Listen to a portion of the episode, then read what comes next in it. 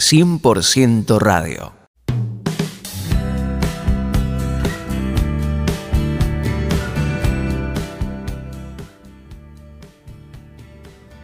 ¿Qué tal mis queridos amigos? ¿Cómo están ustedes? Es una alegría poder compartir este espacio y este momento con todos los amigos que cada semana nos acompañan en esta propuesta de 100% radio. Gracias por estar con nosotros y compartir esta serie de charlas y enseñanzas que te van a ayudar a los desafíos de tu diario vivir, a caminar tomado de la mano de Dios, a fortalecer tu fe y también a conocer a Dios, poder tener una relación con Dios vital, de importancia. Hay personas que en algún momento de sus vidas le dieron su, corazón a Jesús, pero por situaciones, por mal interpretar algunas cosas, porque se enfriaron espiritualmente, hoy están apartados de los caminos del Señor y estos, estos estudios, estas charlas te van a ayudar a afirmarte nuevamente, a recuperar ese primer amor que se perdió por situaciones, vivencias, dificultades que tuviste que atravesar. Y también quiero a través de esta palabra ayudarte a vos que nunca tomaste la decisión de seguir a Jesús, que puedas entregarle tu corazón a Jesús. Es la mejor decisión que puedes hacer en la vida. La decisión de recibir a, Jesús como tu Señor y tu Salvador, porque a través de ello tu vida cambia, tu vida es transformada. Hay esperanza, hay un cambio total, real, genuino y verdadero. Dice la palabra de Dios que el que está en Cristo, nueva criatura es, las cosas viejas pasaron, todas son hechas nuevas hay posibilidad de cambio, hay posibilidad de renovación, hay posibilidad de que todas las cosas sean nuevas. Esta es una gran oportunidad. Personas que tienen un pasado oscuro, triste, lleno de dificultades, de cosas sombrías, pueden comenzar de nuevo, ¿sí? hacer borrón y cuenta nueva y comenzar avanzando en la vida con, con propósitos, con cosas maravillosas que Dios tiene para, para vos.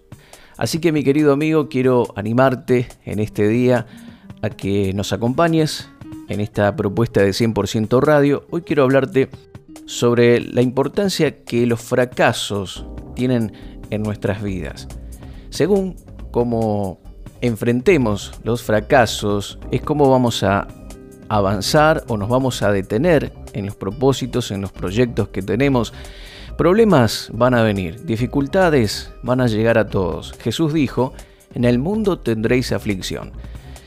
Pero el tema es cómo reaccionamos ante esos problemas, cómo enfrentamos los problemas. ¿sí? Alguien dijo, de cada ladrillo que me tiran o de cada roca o cada piedra que, me tiran, hablando de dificultades, de problemas y situaciones adversas, voy construyendo una escalera que me conduce hacia el éxito, hacia la cima. ¿sí? Es decir, que de eso mismo que te está maltratando, que te está haciendo daño, puedes cambiarlo y utilizarlo para crecer, para madurar, para avanzar en la vida. Y sobre esto quiero compartir con ustedes en esta oportunidad. Dice el Salmo capítulo 13, verso 2, la nueva versión internacional, dice así. ¿Hasta cuándo he de estar angustiado? Y he de sufrir cada día en mi corazón. Esta es una oración que muchas personas pueden sentirse identificadas con ella y se preguntan y se dicen a sí mismos, ¿hasta cuándo voy a estar así angustiado? Estoy cansado de sufrir, estoy cansado de que mi corazón esté angustiado. ¿Sí? ¿Hasta cuándo voy a estar de esta manera? Bueno, tiene que haber un quiebre, tiene que haber un momento donde tenemos que decir basta y comenzar sobreponernos a todo tipo de situaciones adversas que pueden llegar a venir a nuestra vida. Esto es muy importante, ¿sí? Muchas personas, aún siervos de Dios, en algún momento de sus vidas se sintieron de esa forma, ¿sí? fracasados, llorando, y, por, por supuesto que hay situaciones que hay que llorarlas, por ejemplo el luto, la pérdida de un ser querido, necesita ser lamentada, necesita ser llorada. Eh, la pérdida de, cosas ¿sí? en la vida que tal vez nos duelen, pero llega un momento donde tenemos que sobreponernos a todo eso, tenemos que dejar atrás y empezar de nuevo, comenzar con nuevas fuerzas. me, hace recordar a la historia de el profeta Samuel. Él había ungido como rey a Saúl, un rey de Israel, el primer rey de Israel. Y bueno, Saúl no era el indicado, no era la persona correcta, porque Saúl eh, se había equivocado, había hecho cosas que Dios no quería. Entonces Dios lo desecha como rey y Samuel dice que lloraba cada día ¿sí? este, esta, esta tragedia de este hombre que no, no era apto para ser rey. Y Samuel lloraba y Samuel lloraba y Dios le dijo, ¿hasta cuándo vas a seguir llorando por Saúl? Si yo lo deseché, ya está. Sobreponete a esta situación. Yo tengo otro plan.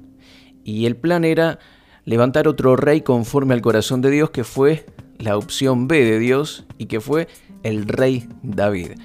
Eh, considerado el mejor rey que tuvo la nación de Israel. Su reinado fue considerado la era de oro en Israel. Entonces, vemos que Dios puede tomar de lo negativo o transformar lo negativo en algo positivo. Por eso el Señor le dijo, no sigas llorando. ¿Hasta cuándo, Samuel, vas a estar llorando por Saúl? Yo ya tengo otro plan. Y este, esta opción B es mejor que la opción A.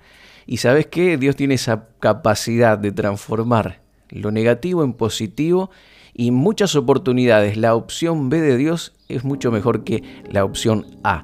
Así que no bajes los brazos, no te desanimes, no te atormentes por más tiempo porque si te equivocaste, fracasaste en algún área de tu vida, tenés que entender de que todos nos equivocamos y en muchas ocasiones las cosas no salen como habíamos planeado. Y es lógico.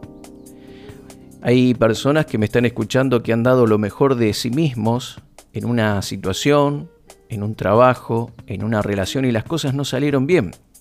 Y es fácil atormentarse por los resultados. ¿Cuántas veces te has sentido tal vez con sensación de culpa y te has condenado vez tras vez por haber fracasado? Puede ser como dije en tu trabajo, en una relación, en propósitos que intentaste con determinación alcanzar y sin embargo no pudiste lograrlo. Mi querido amigo, tengo una palabra de Dios para tu vida. Tengo un mensaje de Dios para vos para aquellos que se sienten fracasados, aquellos que han bajado los brazos, aquellos que oran como este Salmo 13, verso 2, ¿hasta cuándo he de estar angustiado y ha de sufrir mi corazón? Seguí con nosotros y en la segunda parte vamos a continuar con esta enseñanza.